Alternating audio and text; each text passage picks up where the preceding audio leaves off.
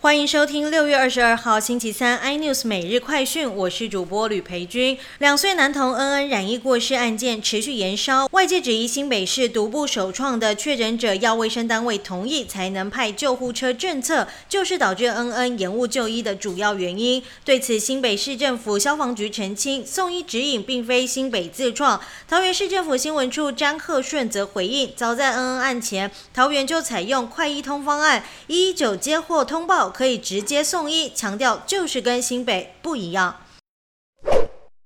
红海集团创办人郭台铭投资开发家用 PCR 检测仪器，为服部食药署以紧急授权核准。今天郭董亲赴桃园市捐赠一百六十台给长照机构。下午指挥中心宣布新增民众使用经卫福部食药署核准通过的家用 PCR 检测仪器，如果检测阳性并经过医师确认即为确诊。另外被媒体问到未来是否可能参选总统，郭台铭则回应政治议题不是我现在的选项。像。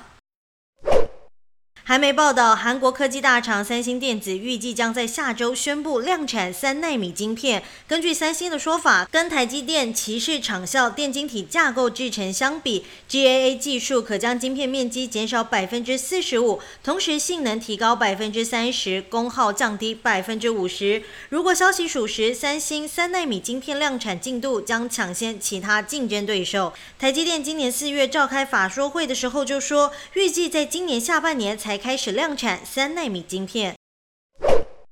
日本休闲食品大厂卡乐比将从九月起调整旗下多种零食点心的价格，涨幅最高达到百分之二十。卡乐比表示，洋芋片、玉米片等产品因为原物料成本增加，九月开始要涨价。消息一出，公司股价一度大涨了百分之五点一，出现一个多月来最大单日涨幅。规模较小的零食商胡池屋也宣布要从九月起开始调整售价。更多新闻内容，请锁定有线电视四八八八 MOD 五零四三立财经台 iNews，或上 YouTube 搜寻三立 iNews。感谢台湾最大 Podcast 公司声浪技术支持。您也可以在 Google、Apple、Spotify、KKBox 收听最新 iNews 每日快讯。